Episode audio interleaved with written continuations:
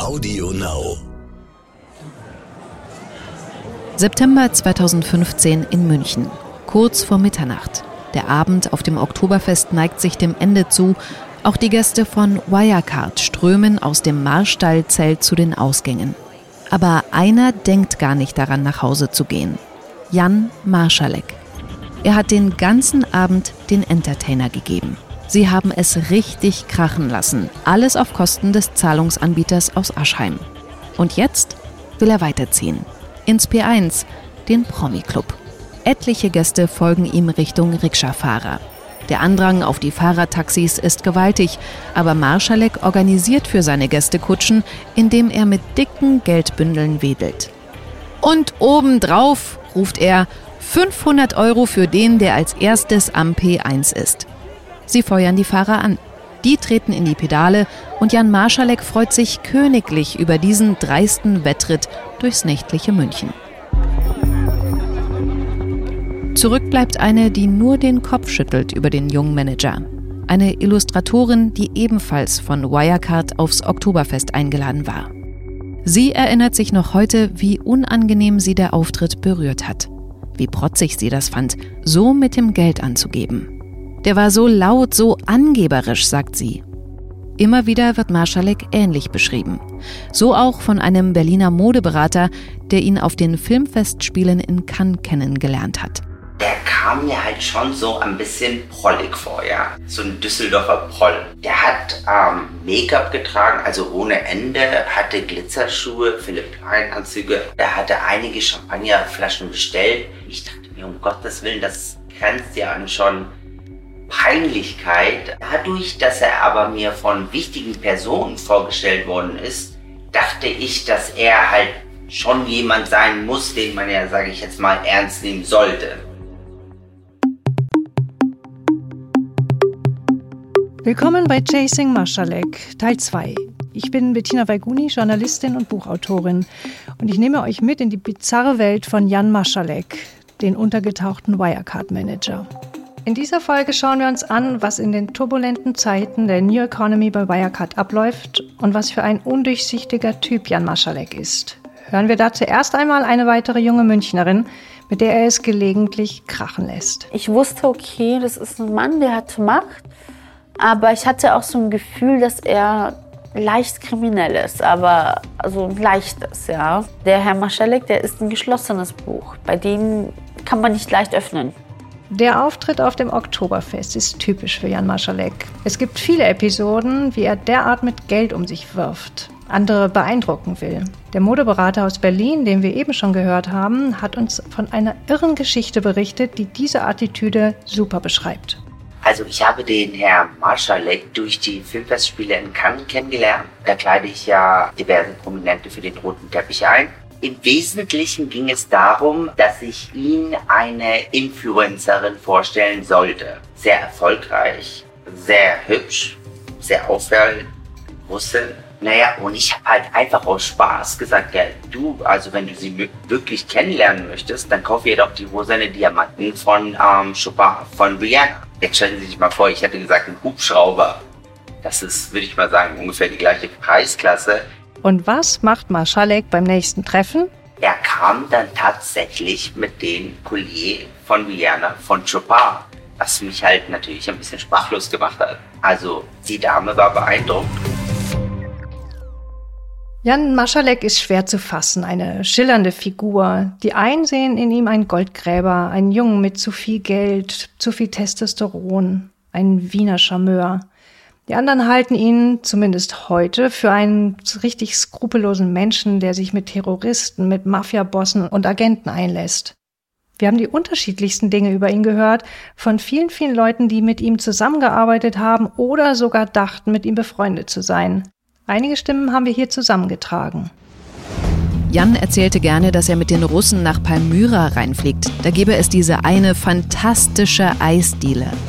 Von Apple hat er sich eigens AirPods machen lassen, in schwarz. Eine irre teure Sonderanfertigung, nur weil ihm die weißen AirPods nicht gefallen haben. Der Marschalek, der hatte etwas Dunkles, Gefährliches an sich. Ich wollte nie was mit dem zu tun haben, weil, ja, weil er dieses Gefährliche in den Augen hatte. Der hat die Leute benutzt, sie manipuliert. Das konnte er gut. Ich dachte, ich sei sein Freund, aber am Schluss hat er uns alle verarscht. Wir haben auch mit einem Menschen gesprochen, der ihn als sehr, sehr jungen Mann kennenlernt. Das ist im Jahr 2000, da kommt Jan Maschalek gerade nach München. Peter Herold heißt der Mann. Er ist Mitbegründer der Wirecard und darf sich so nennen, auch wenn er das Unternehmen ganz schnell wieder verlässt. Eine Tatsache, auf die er im Übrigen großen Wert legt. Ich habe seit Ende 2001 mit diesem Unternehmen nichts mehr zu tun. Von den späteren Gaunereien distanziert er sich. Was heute aus der Wirecard geworden ist, dieser mögliche großflächig angelegte Betrug, das ist etwas, was unter meiner Regie so nicht funktioniert hätte. Da hätte ich lieber das Unternehmen verlassen, bevor ich mich auf solche Sachen einlasse. Wir verabreden uns mit Herold in München im Private Member Club Hard House. Ausgerechnet im Harz. Das passt, denn in dem Club am Stachus hat Wirecard echt viel gefeiert. Und Markus Braun hat da sogar Geld investiert, genau wie in das Modelabel der Ehefrau von einem der Harz-Betreiber. Man kennt sich. Dem Harz ging es schon mal besser. Aktuell sitzt einer seiner Geldgeber in U-Haft, nämlich Markus Braun, und alles ist dicht wegen Corona. Und jetzt hat dieser Betreiber auch noch einen Prozess am Laufen. Ihm wird nämlich Beihilfe zum Erwerb von Betäubungsmitteln vorgeworfen, anders gesagt, es wurde da wohl ordentlich gekokst in dem Private Member Club. Aber zurück zu Peter Herold. Peter Herold ist ein Mann Anfang 50 mit hörbar bayerischem Zungenschlag. Er studiert Informatik, er liegt dann aber den Verlockungen der New Economy. Mitte der 90er nämlich schmeißt er sein Studium und gründet sein erstes Unternehmen. Im Hart erzählt er uns die Gründungsgeschichte von Wirecard und was ihn damals stutzig machte. Zunächst aber soll er uns sagen, warum man Vermittler wie Wirecard im Onlinehandel überhaupt braucht. Ein Nutzer bestellt bei einem Shop, gibt dort Geld aus und irgendwie muss der Händler an sein Geld kommen. Das Problem ist, dass weder Nutzer noch Händler sich kennen und zur damaligen Zeit hat auch noch das Vertrauensverhältnis zwischen Händlern und Nutzern nicht bestand. Also entweder der Nutzer zahlt nicht oder der Händler liefert nicht. Es wird also jemand zwischengeschaltet, der Vertrauen schafft zwischen anonymen Kunden und Online-Händlern. Einer, der garantiert, dass das Geld vom Kunden zum Händler gelangt.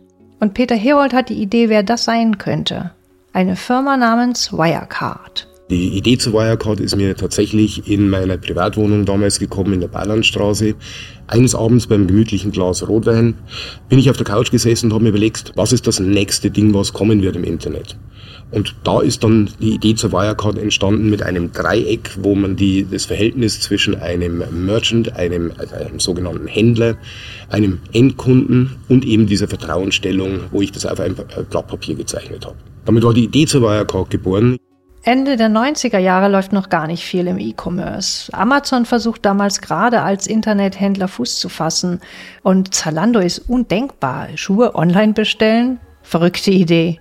Seriöse Händler wagen sich ganz zögerlich ins Netz. Ganz anders als die Porno- und Glücksspielanbieter. Die entdecken das Internet als erste für sich.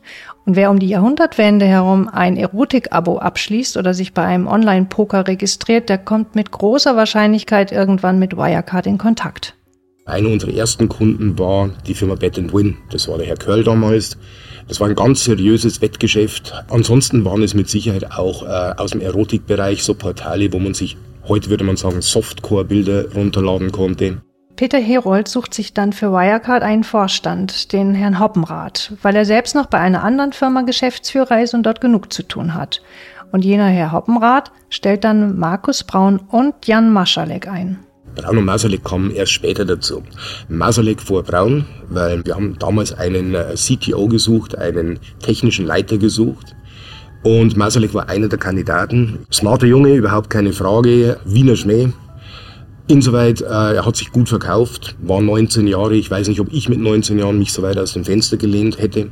Peter Herold sagt, er hätte Jan Maschalek nicht eingestellt. Ihm ist er zu selbstbewusst, so ganz ohne Abitur und alles. Aber Hoppenrath hält große Stücke auf den jungen Programmierer aus Wien, der ihm persönlich bekannt ist. Denn die beiden haben schon gemeinsame Projekte gemacht.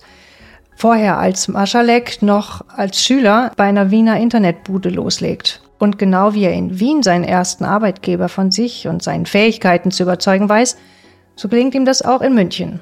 Nur eben bei Herold nicht. Einen unberechenbaren Überflieger würde ich jetzt nicht sagen. Nur bei aller Liebe zu einem, ich kann etwas. Eine gewisse Demut, speziell in jungen Jahren, sollte man auch an den Tag legen und nicht sagen, ich kann die Welt erobern. Die damalige Zeit war mit Sicherheit eine Sturm- und Drangzeit. Das war eine Gründerzeit, das war eine Zeit, wo man tatsächlich keine Matura brauchte, wo man kein Abitur brauchte.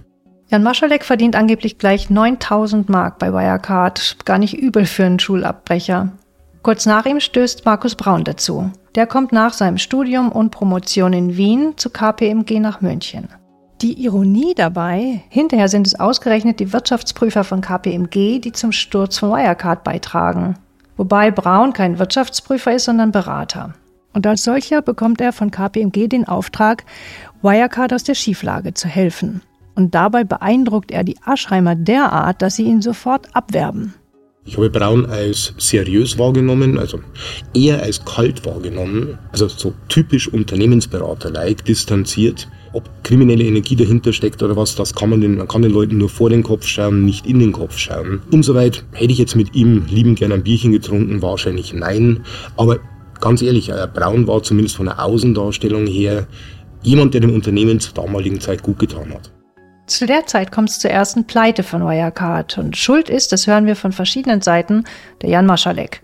Der vermasselt einen Riesenauftrag von über zwei Millionen und verursacht damit die erste Krise. Denn an dem Projekt hängt wohl das ganze Wohl der Firma. Es geht dabei um eine neue Technologie, ein sogenanntes Webprotokoll, das Maschalek als technischer Leiter programmieren soll. Und angeblich kommt er damit nicht klar, versucht es aber wohl zu vertuschen. Über Monate lässt er dann alle im Glauben, das Ganze läuft, bis es dann irgendwann zu spät ist. So erzählt der Vorstand Hoppenrath später einer Kollegin von der Wirtschaftswoche. Aber Peter Herold nimmt Maschalek in dem Punkt in Schutz. Die Technologie hatte sich überlaufen und deswegen hat man mit Sicherheit der, in der Anfangsphase an der Stelle aufs falsche Pferd gesetzt. Das würde ich aber dem Herrn Masalek nicht anlasten, weil damals war die Entscheidung eben auf dieses Webprotokoll zu gehen. Es war demnach also eine rein strategische Fehlentscheidung. Und die zwei Millionen, die Maschalek dabei in den Sand setzt, dieses junge Unternehmen in Schieflage bringen, diese zwei Millionen ist nicht aus der Luft gegriffen. Diese zwei Millionen wurden versenkt, aber nicht vom Herrn Masalek ursprünglich, weil wie gesagt, die Technologie hatte sich überholt und das kann jedem Unternehmen passieren. Vielleicht macht man sich zu leicht, immer in Maschalek den Schuldigen zu sehen. Der böse, böse Jan, der damals schon lügt und der sich nicht drum schert, dass seinetwegen die Firma fast pleite geht. Es ist natürlich bequem, wenn der Bösewicht von vornherein feststeht. Ob es so war, können wir hier und heute nicht klären. Aber es gibt dann noch so eine andere merkwürdige Geschichte aus der Anfangszeit. Und in dem Fall ist sich Peter Herold nicht so sicher, ob Maschalek nicht doch seine Finger im Spiel hatte. Das Jahr 2001. Wirecard zieht von München raus ins Industriegebiet nach Aschheim. Die Firma steht kurz vor der Pleite und keiner weiß genau, wie es weitergeht, ob es Wirecard am nächsten Tag überhaupt noch gibt. Und da taucht ein möglicher Käufer auf. Ein Internetpionier namens Paul Bauer Schlichtegroll, auch der Pornokönig genannt. Der sitzt gar nicht weit weg von Wirecard, ebenfalls in einem tristen Industriegebiet bei München. Bauers Geschäfte im Porno-Business laufen blendend, nur seine Technik ist überaltet. Manch einer sagt Schrott. Wirecard mit seiner brandneuen Technik wäre ein Hauptgewinn für Bauers Firma EBS. Also unsere Technologie war mit Sicherheit State of the Art und war mit Sicherheit eine Bereicherung für die EBS AG, sich diese Technologie zu kaufen. In die Verkaufsgespräche involviert ist auch Dr. Markus Braun. Aus irgendwelchen Gründen stocken die Gespräche mit Paul Bauer und seiner EBS. Der Kauf scheint abgeblasen und kurz darauf wird bei Wirecard eingebrochen. Es wurde offiziell zweimal eingebrochen und es wurde gezielt der Laptop des äh, technischen Leiters entwendet. Wir sprechen über den Laptop von Herrn Masalek. Es wird also nichts geklaut, außer zwei Rechnern. Und auf denen befindet sich das gesamte Know-how von der Wirecard. Krasser Zufall. Nur wer hat die Laptops geklaut? Es wurde nie aufgeklärt. Auch die Polizei konnte es nicht aufklären. Es war ein Großraumbüro. Insoweit musste da mit sicher Kenntnis auch, äh, wo sitzt der Herr Masalek gewesen sein. Aber es wurde nie aufgeklärt, warum dieser Laptop wirklich gestohlen wurde. Meine persönliche Vermutung ist, äh, auf diesem Laptop waren natürlich auch unternehmensrelevante Daten. Und für den Fall, dass es nicht zu einer Weiterführung der Wirecard gekommen wäre, hätte man mit diesem natürlich eine schöne Startplattform gehabt. Was Herold da andeutet, wer immer die Laptops mitgenommen hat, der sichert sich das Herzstück der Wirecard. Die Polizei hat damals das Verfahren eingestellt, weil eben der Schuldige nicht ermittelt werden konnte. Äh, also insoweit kann man nicht sagen, es war äh, ein von Marschalek oder Braun initiierte Handlung. Man kann auch nicht sagen, das war eine initiierte Handlung der EBS.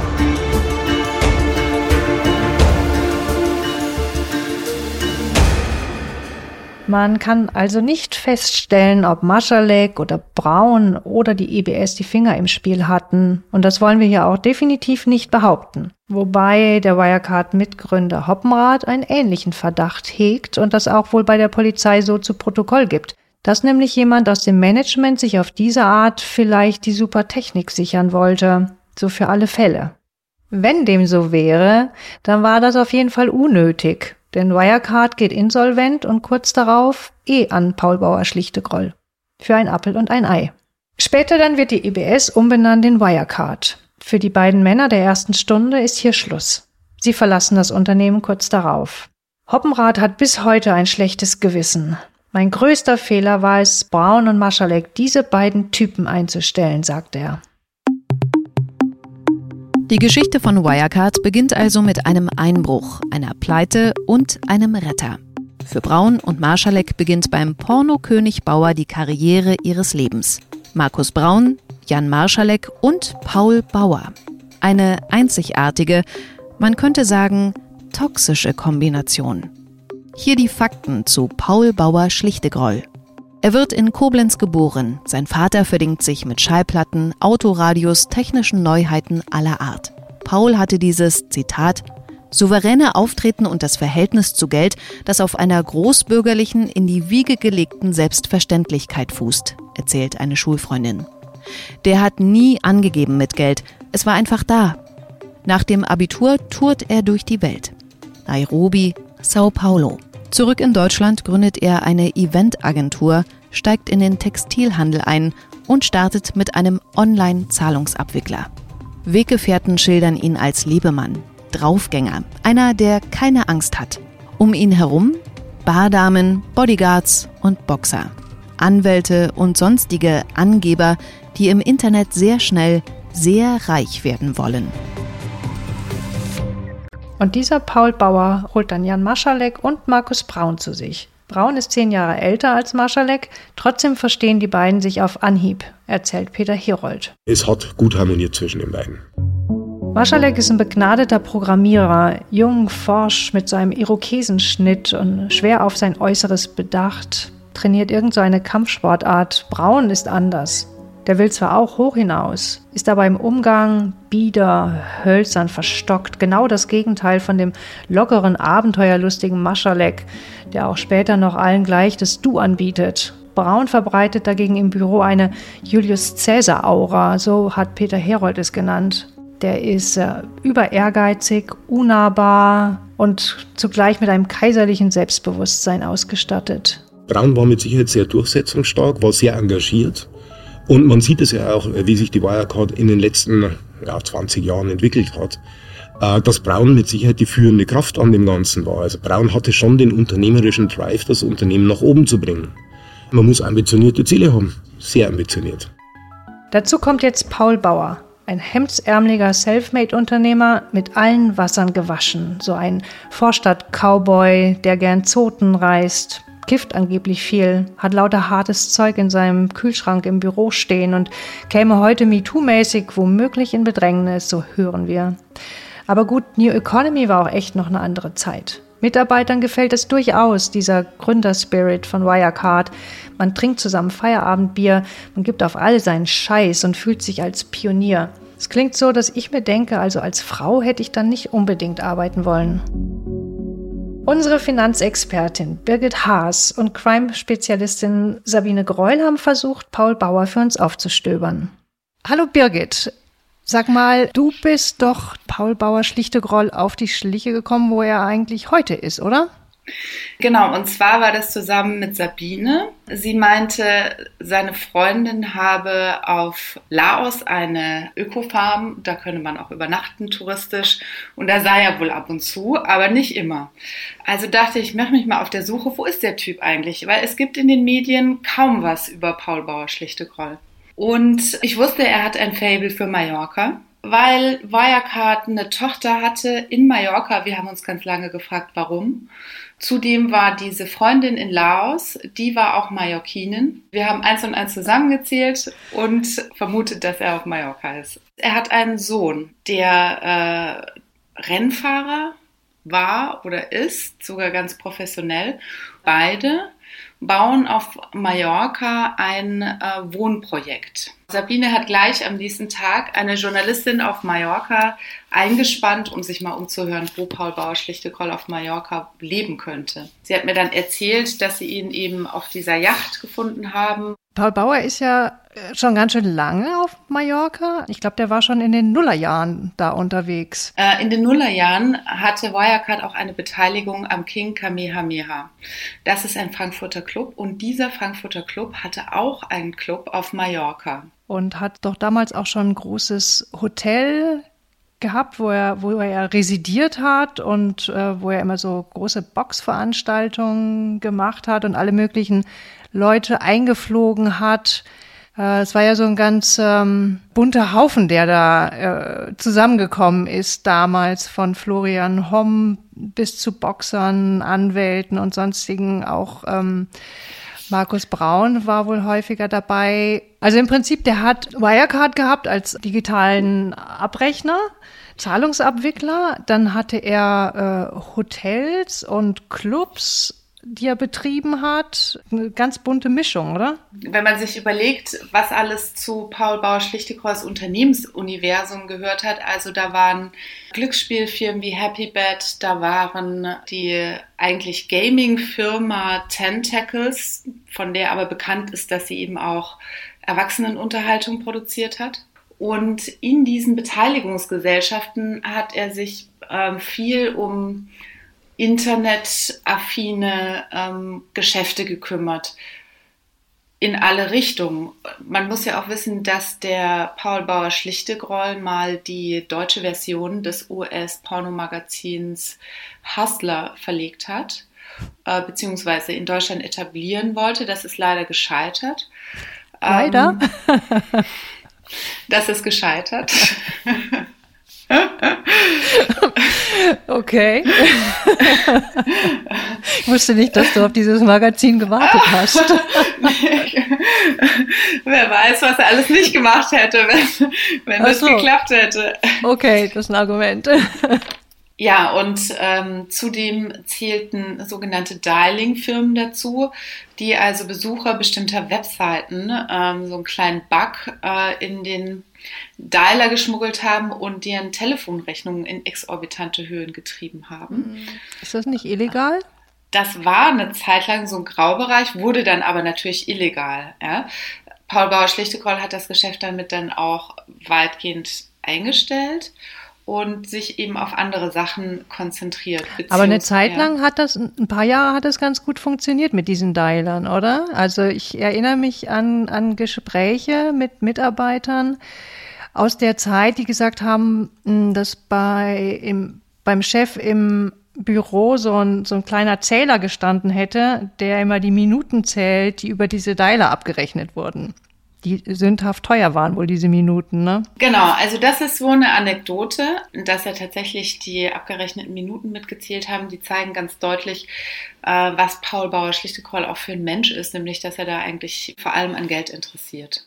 Also Paul Bauer lebt mehr oder weniger auf Mallorca, hat dort eine Yacht, aber eigentlich betreibt er momentan so ein Luxusresort. Ähm, seine Freundin, seine mallorquinische Freundin, führt dort eben einen Ökobauernhof, äh, ein Sozialprojekt, bei dem auch Touristen herzlich willkommen sind. Er wird dort als Visionary und Management angegeben. Das heißt, er ist ziemlich weit weg von Wirecard mittlerweile. Ist er komplett raus da? Also zurückgetreten ist er ja als Vorstandsvorsitzender, glaube ich, 2005. Ist in den Aufsichtsrat gewechselt bis 2010. Ist er dann komplett raus? Ja, ja, trotz all seiner Pleiten ist er ziemlich vermögend aus dem Ganzen rausgegangen, nicht? Man muss sich so ein bisschen die Zeit anschauen, in der er rausgegangen ist. Äh, damals hat das FBI in den USA gegen Wirecard ermittelt. Dort war ja das Online-Glücksspiel verboten worden, was die Geschäfte für Wirecard dort schwierig gemacht hat. Und ich könnte mir vorstellen, dass ihm das einfach ein bisschen zu heiß geworden ist und er eigentlich ja auch nicht mehr arbeiten musste, um Geld zu verdienen. Naja, die Sache ist, dass er ja meistens vor den Pleiten aus den Unternehmen raus ist. Mhm. Dass die Pleiten natürlich auch damit zusammenhängen.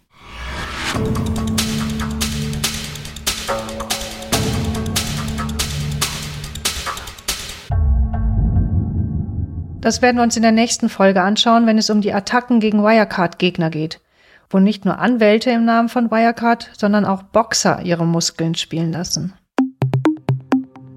Harschen Gegenwind aus Aschheim bekommt später auch eine prominente Kritikerin von Wirecard zu spüren, mit der wir gesprochen haben. Sie heißt Fami Kadir, eine Shortsellerin aus New York. Sie lebt in Manhattan und von ihrer Wohnung aus blickt man über den Hudson River. Kadir ist eine echte Ausnahmeerscheinung, das muss man einfach so sagen.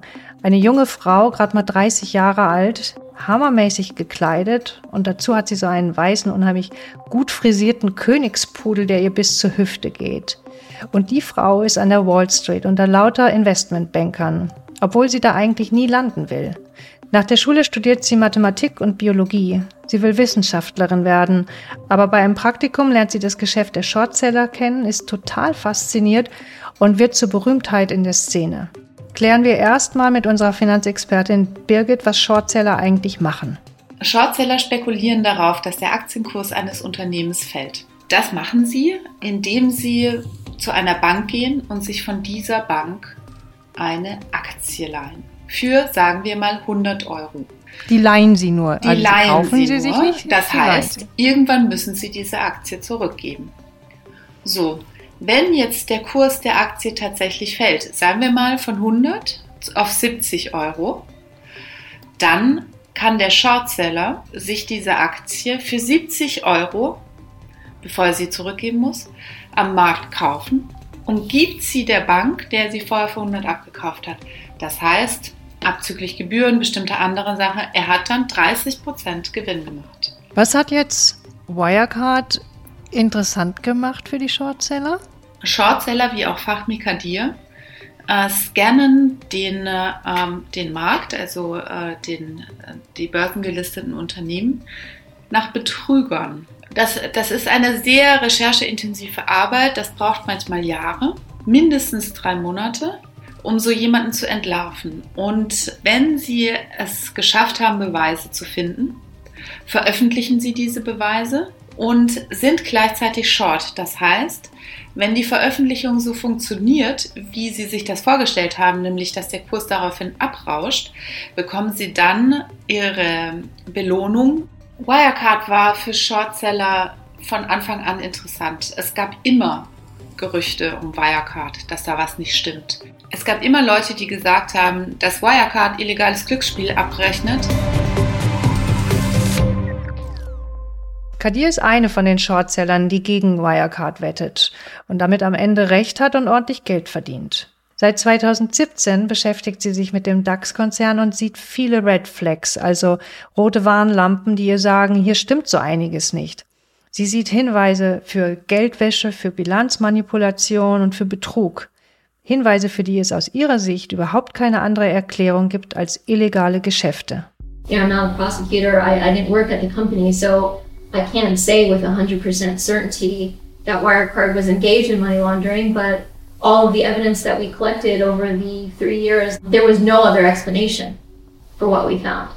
Sie weiß natürlich, dass sie keine Staatsanwältin ist, aber für sie gibt es nur eine Erklärung für das, was sie sieht, dass es sich um Geldwäsche handelt.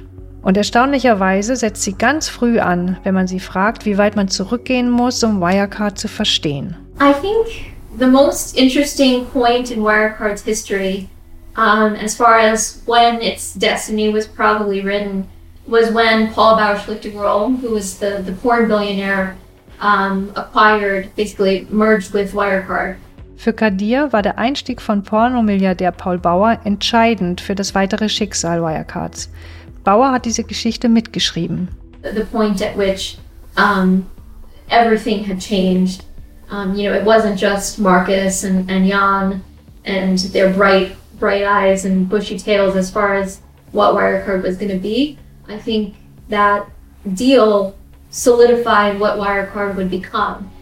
Es sind also nicht nur Markus und Jan mit ihren strahlenden Augen und ihrer Dreistigkeit, die hinter dem sagenhaften, zugleich unerklärlichen Aufstieg Wirecards stecken. Doch mit dieser frühen Phase beschäftigt sich kaum einer. Die Staatsanwaltschaft München interessiert sich nur für Vorkommnisse ab dem Jahr 2015. Shortsellerin Fami Kadir und übrigens auch viele andere Kritiker finden den Zeitpunkt viel zu spät. Sie sind der Überzeugung, die Blaupause für den Betrug, die wird schon viel früher entwickelt. Bei den englischen Flower Shops, also diesen Blumenläden, so wie das bei Wirecard intern genannt wird. Das sind Online-Firmen, die in England massenhaft gegründet werden als geschickte Tarnung für Online-Pokerspiele. So wird auf der Abrechnung aus einem verbotenen Glücksspiel der Kauf von einem harmlosen, völlig legalen Blumenbouquet. Wie das genau funktioniert, das schildern uns Insider in Folge 3. Markus Braun aber betont, dass Porno und Glücksspiel nur in der Anfangsphase von Wirecard eine Rolle gespielt hat. Er will mit dieser Vergangenheit schon seit Jahren überhaupt nichts mehr zu tun haben, weil ihm dieses Geschäft viel zu anrüchig ist. Jetzt sagen viele, Wirecard hat das Milieu überhaupt nie verlassen. Dazu nochmal Famil Kadir.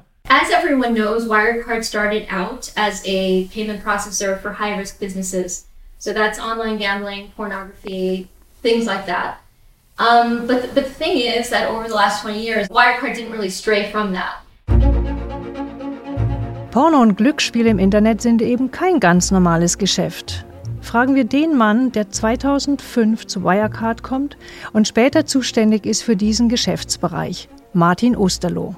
Also ich habe äh, vielfältige Rollen gehabt bei der Wirecard, aber äh, überwiegend war ich im digitalen Sektor und dazu zählt natürlich auch äh, Glücksspiel und äh, Gaming, auch ähm, Adult oder Pornografie oder Dating. In, in der gesamten Zeit bei der Wirecard kann ich ähm, mit ruhigem Gewissen sagen, ich habe nie etwas verkauft, was illegal ist. Ich bin nie von irgendeinem Manager oder ähnliches ähm, instruiert worden, illegale Produkte in irgendeiner Weise anzubieten, zu vermitteln. Es gibt einen Graubereich. Das sind zum Teil Länder, wo es einfach viele Meinungen gibt, auch Juristen sich streiten und es auch äh, juristische Expertisen gibt, dass es möglicherweise legal ist. Und dann gibt es noch einen Bereich, der schlichtweg illegal ist. Ich bin ja auch jetzt nicht naiv. Ich weiß, dass es andere Kanäle gab bei der Wirecard, ähm, unter anderem auch in, in England, wo Firmen angekauft wurden, die ähm, etwas in die dunkleren ähm, äh, ähm, Seiten äh, gingen. Also grundsätzlich sollte man verstehen, dass das Zahlungswesen rest lukrativ ist. Das heißt, sie können sehr viele kleine Brötchen backen und bekommen dann eins, zwei oder sogar unter ein Prozent an, an Provision. Und umso mehr sie in diesen Hochrisikobereich schlittern, geht progressiv diese Prozente hoch. Und ja, man kann sogar noch höher. Wenn man ganz ins Illegale schlittert, natürlich geht's, geht's noch höher. Und ja, die Wirecard hat sicherlich äh, Kunden gehabt, die in Bereichen oder in Ländern tätig waren, wo sie es nicht erlauben dürfen. Das, das ist keine Frage. Insofern, ja, es gibt diese natürlich die Möglichkeit, dass man hier äh, mehr Geld macht, indem man mehr in das Hochrisikobereich geht. Wobei gerade bei unreguliertem Geschäft ist es ja so, dass wenn der jemand Geld klaut, dass man wenig restliche Grundlage hat, das zurückzuerlangen. Man hat also hohes Risiko auf der einen Seite. Kunden zahlen nicht, Händler verschwinden von einem Tag auf den anderen, Kreditkartenanbieter sperren immer wieder Konten von dubiosen Kunden, dafür locken hohe Margen auf der anderen Seite. Wir haben auch mit Leonard Metsch gesprochen, der damals Pornoseiten programmiert hat und deswegen immer wieder mit Wirecard als Zahlungsanbieter zu tun hatte. Die Unternehmen hatten alle dasselbe Problem. Wie kriegen sie das Geld aufs Konto? Wenn die Regularien es verboten haben, dafür Geld einzunehmen. Das waren die, die verbotenen Sachen eigentlich, die man nicht ohne weiteres abrechnen konnte. Pharmazie, getrieben durch Viagra, das dann ähm, Gambling, alles was mit Glücksspiel zu tun hatte und natürlich äh, Pornografie. Das ist ein riskanter Graubereich. Da hat man es mit Glücksspielbetreibern aus Russland und Bulgarien zu tun, so erzählt er, und die verstehen überhaupt keinen Spaß. Die tauchen dann auch mal persönlich in München auf, wenn eine Zahlung bei denen nicht eingeht und machen Druck, physischen Druck. Und dann müssen die Macher bei Wirecard auch mal kurz abtauchen. Und dann gab's halt Geschichten, die gingen dann halt so in die Richtung, äh, wo ist der jetzt nicht zu treffen? Der ist, äh, der muss sich gerade verstecken, weil der hat ein Clearing von einem russischen Glücksspielunternehmer nicht auszahlen können, weil das Geld bei der Bank eingefroren wurde, weil die irgendwie draufgekommen sind. Ja, und dann sitzt er hinter drei Meter hohen Mauern, das schon 2002 und 2003, und hat Angst um Leib und Leben, weil die Unternehmen natürlich das Geld brauchen, weil sie ihre Spiele auszahlen müssen. Ja, und wenn dann 20, 30 Millionen eingefroren sind, da haben sie natürlich keine Freude dran. Es gab Leute, die konnten das Risiko verdauen oder denen hat das nichts ausgemacht oder denen war das Geld einfach lieber. Ja, das ist halt immer die Frage, wie gierig bist du am Ende des Tages und was bist du bereit dafür zu tun?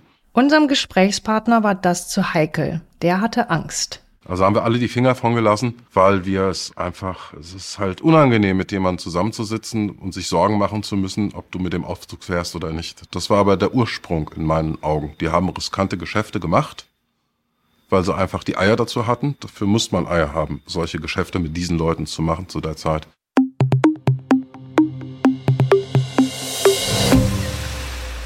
Braun und Bauer hatten also die Eier, solche Geschäfte zu machen, für die anderen der Mumm fehlt. Schöne Formulierung. Und damit sind sie reich geworden, denn das bringt ordentlich Marge.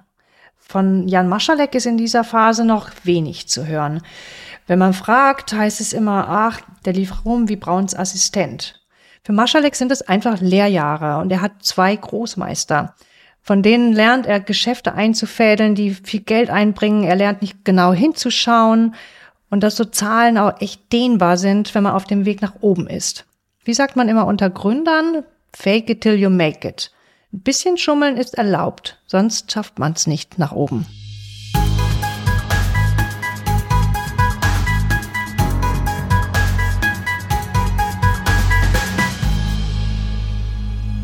Wirecard will ganz hoch hinaus, überhaupt kein Zweifel. Und Markus Braun hat angeblich schon zu den publiksten Anfangszeiten vom DAX geträumt. Und auch der DAX sollte bei ihm nur eine Station auf dem Weg nach ganz oben sein. Darauf kommen wir dann noch. Wichtigstes Prinzip dafür, man braucht gute Nachrichten und zwar permanent gute Nachrichten. Markus Braun soll das mal so formuliert haben. Algorithmen lassen sich heranzüchten mit Good News. Gute Nachrichten sind bei ihm neue Kunden, neue Geschäftspartner, Umsatz und Gewinn wachsen 30 Prozent in jedem Jahr. Komme, was da wolle, egal was passiert. 9-11, Bankenkrise, Corona, alles wurscht. Nix kann Wirecard stoppen.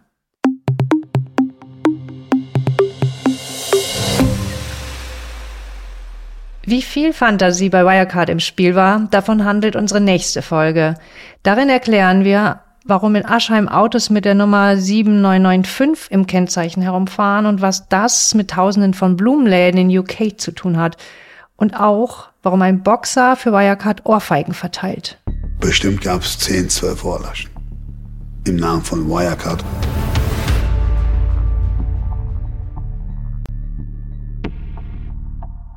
Chasing Marshalek ist ein AudioNow Original.